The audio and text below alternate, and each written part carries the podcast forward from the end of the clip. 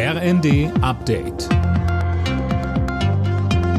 Stündlich neu. Auf den Punkt informiert. Ich bin Jana Klonikowski. Guten Morgen. Russland drosselt seine Gaslieferungen nach Deutschland noch einmal. Von heute an sollen nur noch maximal 67 Millionen Kubikmeter Gas am Tag durch die Pipeline Nord Stream 1 gepumpt werden. Bereits vorgestern war die Menge um 40 Prozent reduziert worden. Der russische Staatskonzern Gazprom nennt als Grund Verzögerungen bei Reparaturarbeiten.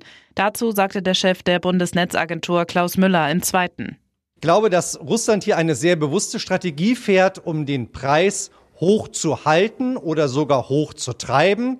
Wir wissen, dass Russland an sehr, sehr hohen Preisen verdient. Wir sehen keine Rechtfertigung für diese Reduzierung durch die technischen Probleme, die es hier angeblich geben soll.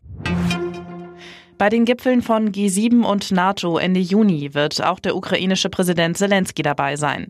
Wie er bei Twitter mitteilte, habe Zelensky die Einladungen von Kanzler Scholz und NATO-Generalsekretär Stoltenberg erhalten.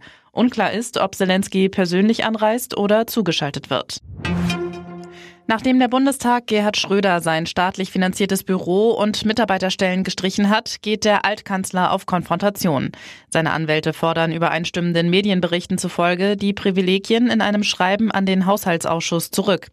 Aline Schallhorn. Die Anwälte verweisen auf einen Beschluss des Bundestags aus dem Jahr 2012. Damals seien Schröder, Büro und vier Mitarbeiter auf Lebenszeit festgeschrieben worden.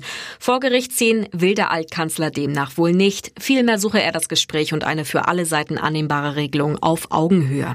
Schröder war ja wegen seiner Russland-Kontakte massiv in die Kritik geraten. Seine Anwälte sprechen von einer nicht mehr hinnehmbaren öffentlichen Hetzjagd. Dem Influencer Finn Kliman droht ein Strafverfahren.